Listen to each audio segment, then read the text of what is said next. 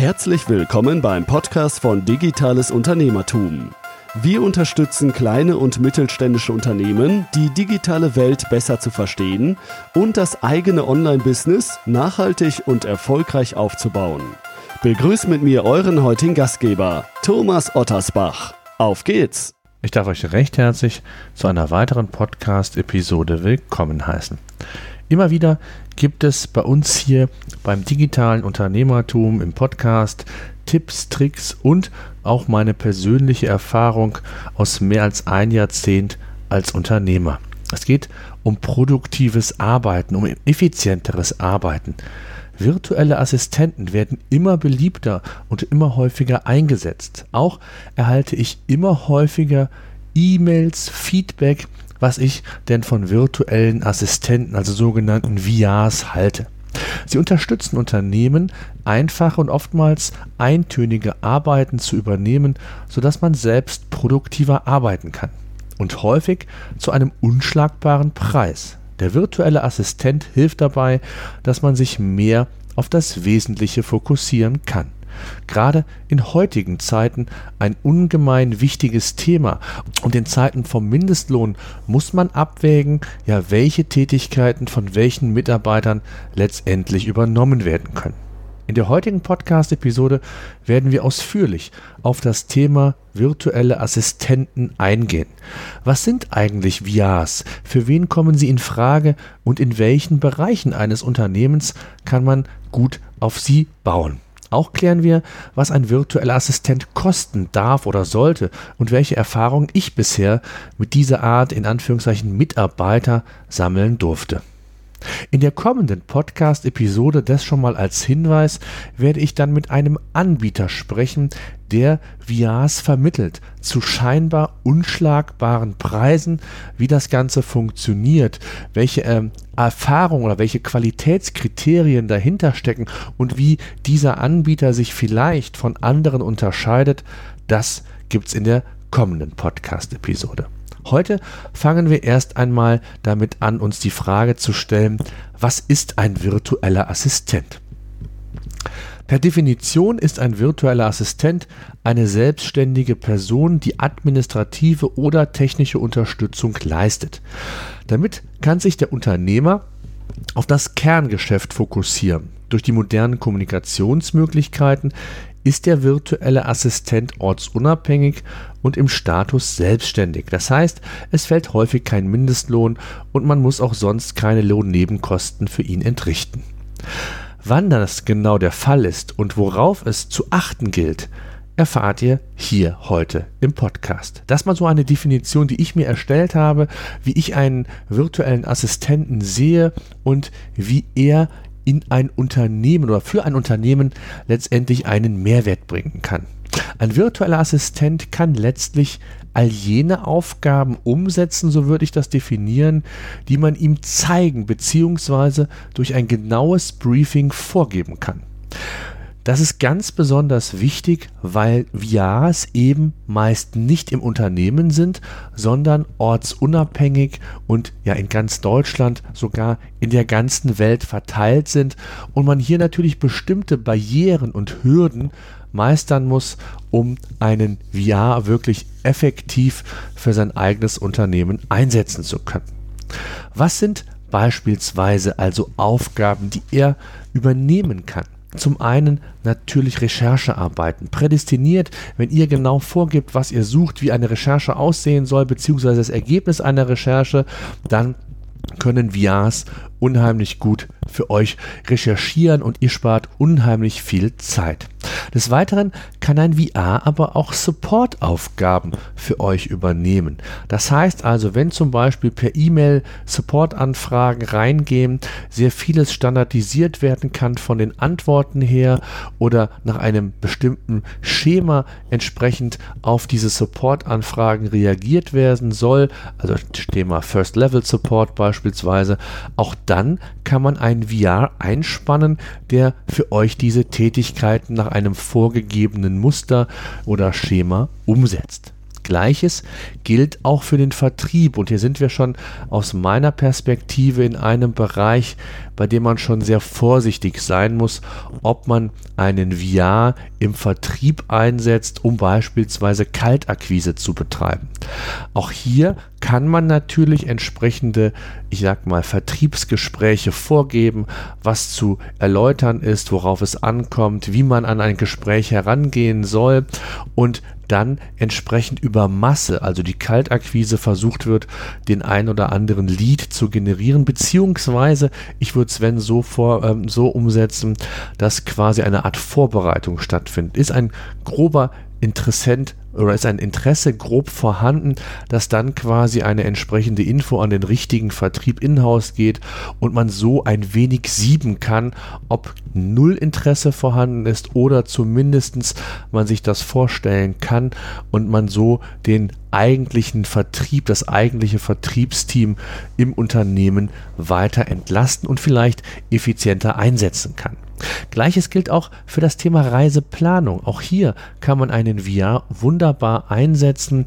Ähm, man hat ja die Möglichkeit, das vielleicht vorab ähm, ein VR jetzt stundenweise pro Monat quasi zu buchen. Man kann ihn monatsweise buchen, auch das den vollen Tag, die volle Woche, den vollen Monat und je nachdem, wie viel zu tun ist, könnte er zum Beispiel eure Reisen planen, angefangen vom Zug, Flug, Mietauto, äh, Konferenzraum, Beamer, egal was da notwendig ist. Hier kann man den VR wunderbar für einsetzen auch für das Thema Social Media Marketing. Zwar nicht in allen Bereichen, das ist ja ein sehr breit gefächerter Begriff, äh, würde ich einen VR einsetzen, zum Beispiel wenn es auch darum geht, Recherchearbeiten zu machen, vielleicht Facebook-Gruppen, Seiten zu suchen, die zu meinem Thema, zu meinen Produkten passen oder auch nach einem Briefing entsprechend Kommunikation eben in diesen Gruppen, Seiten aufzubauen, auf das eigene Unternehmen dezent hinzuweisen, beziehungsweise auch aktiv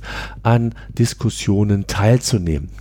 Auch Präsentationen kann er erstellen nach bestimmten Vorgaben. Wenn es zum Beispiel ums Layout geht, um, das, um Formatierungen, ähm, grobe Dinge können auch angepasst werden. Vielleicht noch ähm, Videos oder andere ähm, Skizzen. Ich weiß nicht, was man da alles noch integrieren kann, entsprechend ähm, mit in die Präsentation zu implementieren. Die Hauptpräsentation vom Fachthema her, die muss natürlich bei euch sein. Hier geht es um unterstützende Maßnahmen.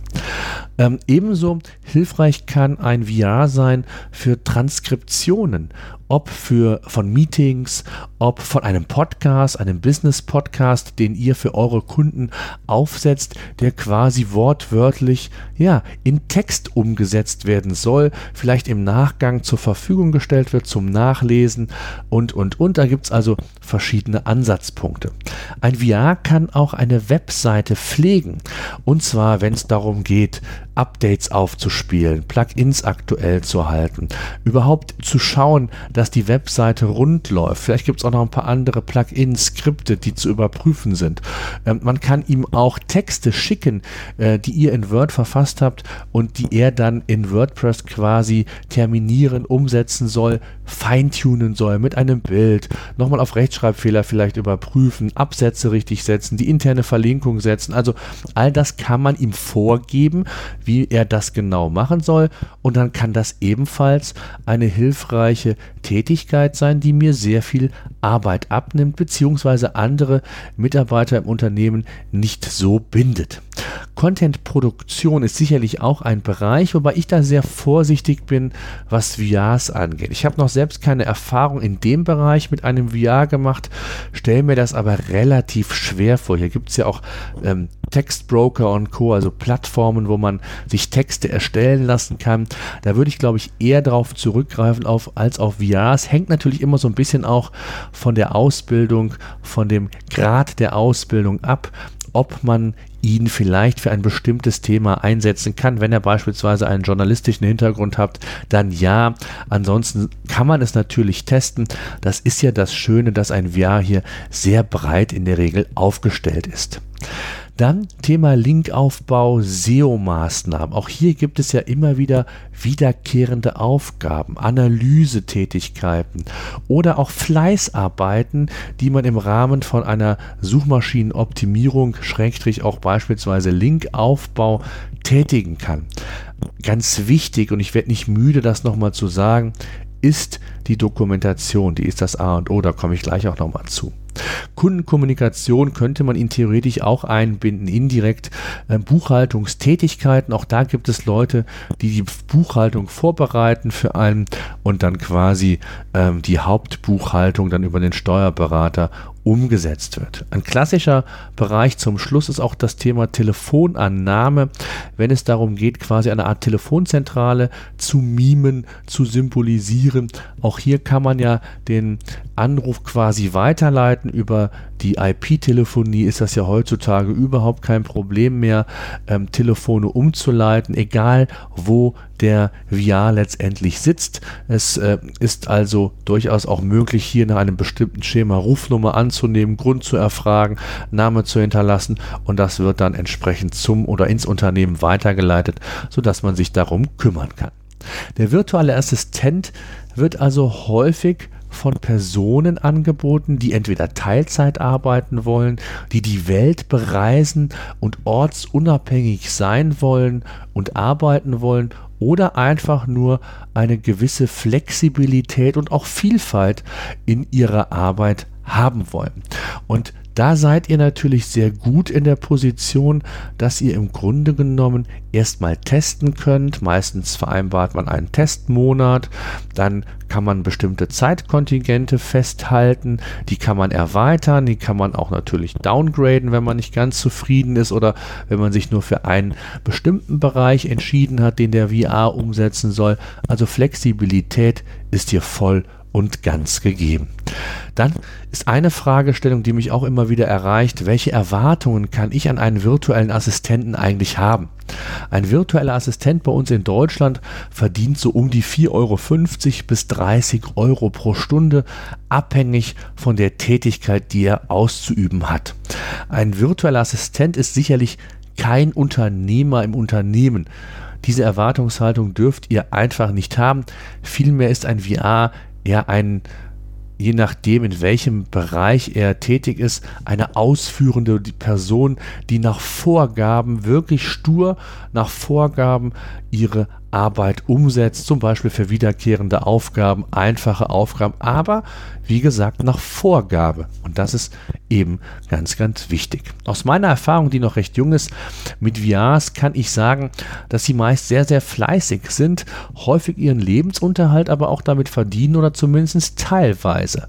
Die Qualität ist aber auch eine Frage des Preises. Nicht immer, aber äh, meine Erfahrung zeigt schon, dass man hier nicht auf 50 Cent achten sollte, sondern eher auf den Menschen, auf die Qualifikation, vielleicht auch auf eine Referenz, die ihr euch vorweisen könnt. Ein virtueller Assistent gibt es insgesamt ab 2,50 Euro pro Stunde.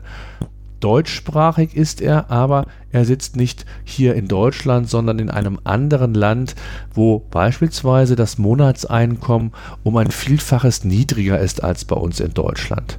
Und auch das gibt es durch die geringe Zeitverschiebung überhaupt kein Problem aber muss man eben auch letztendlich wollen und mit klarkommen. Dann wiederum gibt es auch virtuelle Assistenten, die Vertrieb machen, Kaltakquise beispielsweise. Ich hatte es ja genannt. Auch hier benötigt ihr, benötigt ihr ein VR, der ein sehr genaues Briefing benötigt, muss aber aufgrund der Anforderungen auch sehr gut Deutsch sprechen können, sich ausdrücken können. Und vermutlich ist so ein VR natürlich teurer, nicht für 2,50 Euro zu haben, als einer, der vielleicht nur Blogkommentare tätig, recherchiert oder was auch immer. Je nach Berufserfahrung und Qualifikation ist es eben so, dass die Bandbreite relativ groß ist und von einfachen Recherchearbeiten und Textbearbeitung bis hin zu Projektmanagement, Betreuung von Social-Media-Kanälen und vieles mehr gehen kann. Die Dokumentation ist das A und O. Ihr habt es jetzt schon häufig gehört und ich werde immer noch nicht müde, das zu besprechen. Wer sich dazu entschließt, einen virtuellen Assistenten zu engagieren, muss ein paar grundlegende Dinge beachten. Zunächst einmal ist es so, dass die Kommunikation häufig via Skype, Slack oder irgendeinem anderen Messenger-System erfolgt. Auch das Vorstellungsgespräch läuft häufig so ab und ist eine wichtige Maßnahme, um den künftigen VR besser kennenzulernen und mit ihm offen und ehrlich über seine Tätigkeiten zu sprechen. Da ein VR meist ausführende Tätigkeiten vornimmt, ist das exakte Briefing das A und O. Der virtuelle Assistent, der beispielsweise Support-Anrufe annimmt und keine Guideline hat, wie er mit dem Kunden umgehen, was er abfragen und wie er in bestimmten Situationen reagieren soll, wird auf Dauer nicht die Qualität umsetzen können oder bringen können, die ihr letztendlich erwartet. Die richtige Dokumentation und das richtige Briefing ist wichtig und wird letztlich auch über Erfolg oder Misserfolg mitentscheiden. Ich möchte euch ein weiteres Beispiel geben. Ein virtueller Assistent soll einen Podcast transkribieren und dann den Text direkt in einen Blog integrieren. Wenn der VR nicht weiß, dass zu jedem Artikel ein Bild integriert werden soll, ein Title Tag, eine Meta-Description für das Thema Suchmaschinenoptimierung, dann wird er es nicht machen. Auch dass beispielsweise und je nach Länge des Artikels H-Überschriften verwendet werden sollen, in welcher Chronologie, also von H1 bis H6, muss in einem Briefing dargelegt werden und kann nicht vorausgesetzt werden. Gleichzeitig auch wenn beispielsweise bestimmte Buzzwords gehighlightet werden sollten dann ist es entweder mit ihm abzustimmen, ihr macht das und so kann man sich gegenseitig den Ball zuspielen. Mit der Zeit spielt sich das dann relativ gut ein. Eine Vertrauensbasis muss aufgebaut werden und letztlich müssen beide Parteien die Zusammenarbeit als eine Art Win-Win-Situation sehen. Ich kann hier nur empfehlen, den regelmäßigen Austausch zu führen, am Anfang vielleicht auch ein, zwei, dreimal pro Woche, damit der VR genau versteht, worauf es euch ankommt, was wichtig ist. Nachher ist der wöchentliche Austausch per Skype beispielsweise völlig ausreichend. Ein kurzes Briefing, ein kurzes Feedback, wo gab es Probleme, worauf gilt es in Zukunft vielleicht besser zu achten. Und ansonsten ist man natürlich auch per E-Mail jederzeit in Kommunikation beziehungsweise besteht die Möglichkeit der Kommunikation. Wie findet ihr den richtigen virtuellen Assistenten? Auch die Frage habe ich mir vor einigen Wochen oder Monaten, muss ich sagen, gestellt. Ich habe ja für eines meiner Unternehmen einen VR jetzt quasi getestet oder bin dabei und deswegen möchte ich auch hier über, diese, über dieses Thema mit euch sprechen. Die Auswahl und die Entscheidung für den richtigen virtuellen Assistenten ist letztlich gar nicht so einfach. Auf jeden Fall kann ich euch nur empfehlen, ein Probearbeiten oder besser gesagt eine Probewoche oder Probemonat ähm, zu, mit eurem zukünftigen VR zu vereinbaren. Das ist letztendlich im Interesse beider Seiten und zeigt euch insbesondere, ob die Chemie stimmt, ob die Erwartungen einigermaßen erfüllt werden können. Es kann nicht alles von Anfang an hundertprozentig funktionieren. Man sollte sich auch ein wenig Zeit geben, aber man sieht, ob die Richtung passt.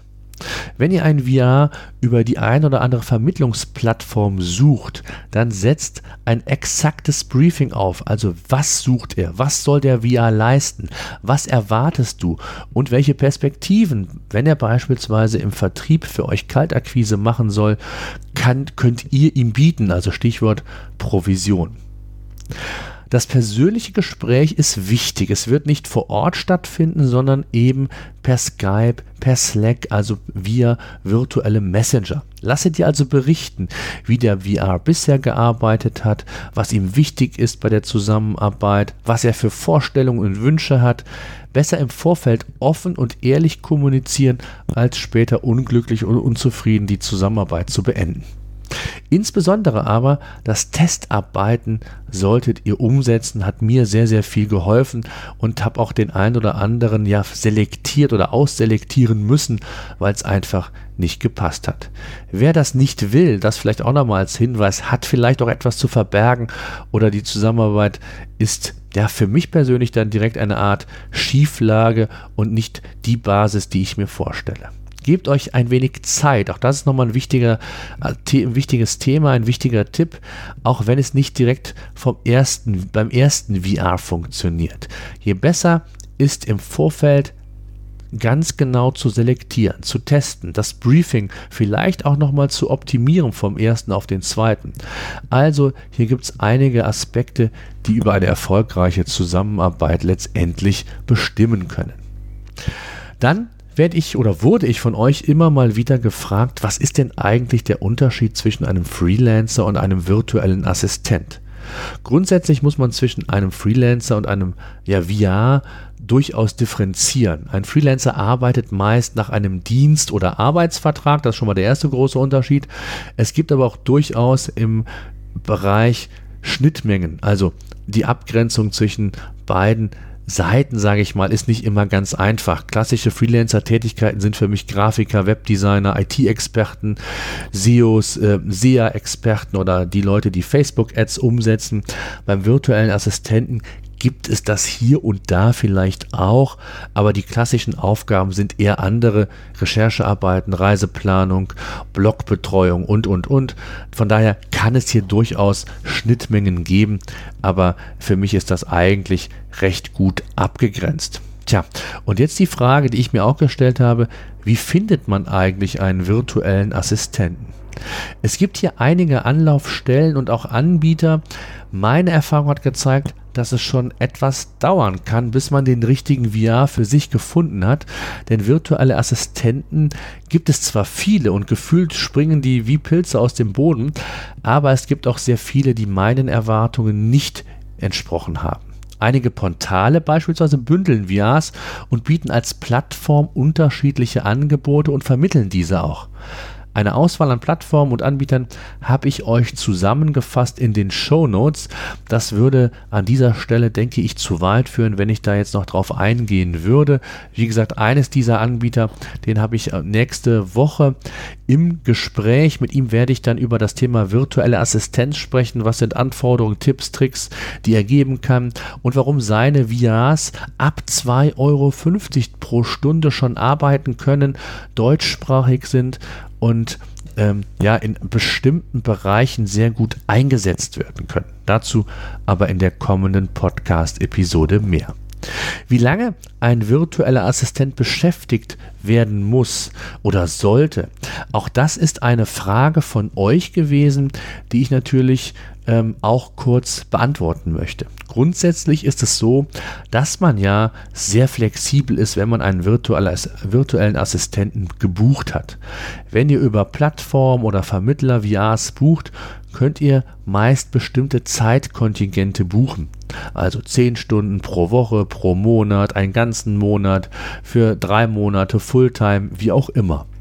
Auch sonst kann man natürlich individuelle Zeitkontingente mit den VRs vereinbaren, damit der VR besser planen kann. Grundsätzlich ist man jedenfalls sehr flexibel, sollte aber auch nicht vergessen, dass der ein oder andere VR mehrere Kunden bedient oder vielleicht auch Fulltime das Ganze betreibt, dann sollte man ihm einen gewissen Vorlauf durchaus einräumen. Also, nicht nur Augen auf bei der richtigen Wahl des VRs, sondern auch mit ein wenig Weitblick an die Sache herangehen.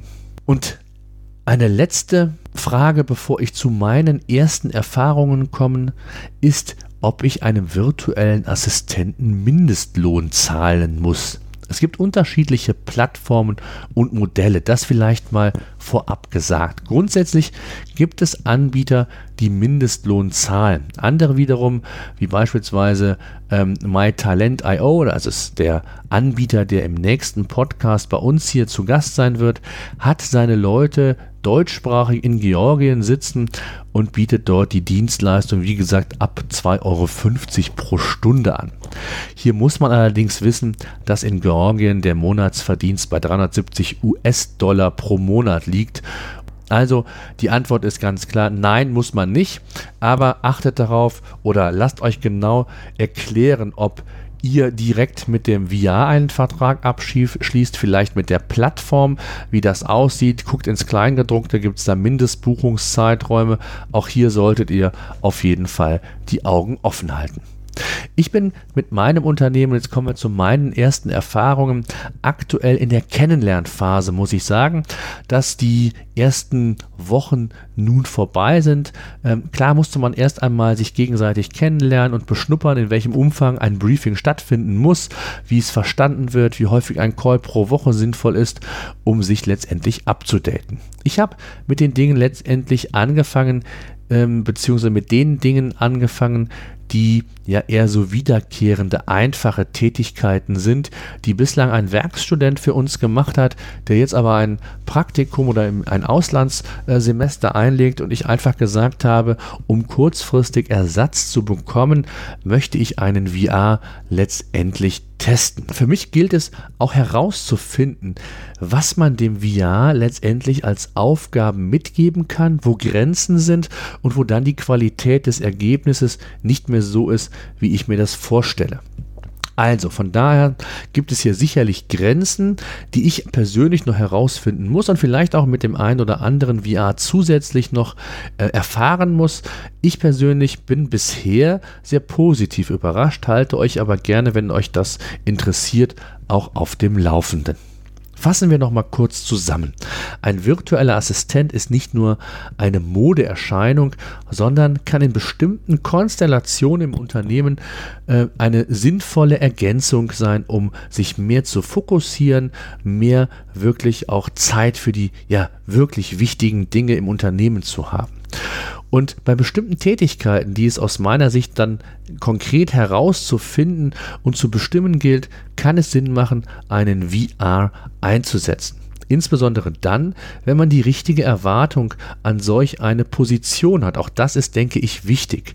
Durch die unterschiedlichen Leistungsangebote kann man einen virtuellen Assistenten auch in unterschiedliche Tiefen einbinden. Für klassische Tätigkeiten wie Recherchearbeiten, Reiseplanung, Contentbetreuung eigentlich immer. Was darüber hinausgeht, Vertrieb, Support, sollte man sehr individuell klären, besprechen und testen und dann hat man auch hier die Möglichkeit, auf einen flexiblen, ja virtuellen Mitarbeiter quasi zurückzugreifen, der einem vielleicht die notwendige Flexibilität gibt, um einen bestimmten Bereich weiter auszubauen, zu testen oder was auch immer. Wichtig ist in dem Zusammenhang noch zu wissen, dass VRs unterschiedliche Zeitkontingente A anbieten und auch natürlich B überhaupt zur Verfügung stellen. Also es kann sein, dass ein VR vielleicht irgendwo 10 Stunden pro Woche nur Zeit hat, weil Teilzeitmutter und den Rest des Tages äh, diese sich um ihr Kind kümmern muss. Auch das gibt es, aber auch natürlich die Varianten, die ich gesagt habe, dass man gar nicht hier in Deutschland ist, sondern ortsunabhängig arbeiten möchte. Auch hier sollte man das entsprechend mit dem VR entsprechend be besprechen und dann schauen.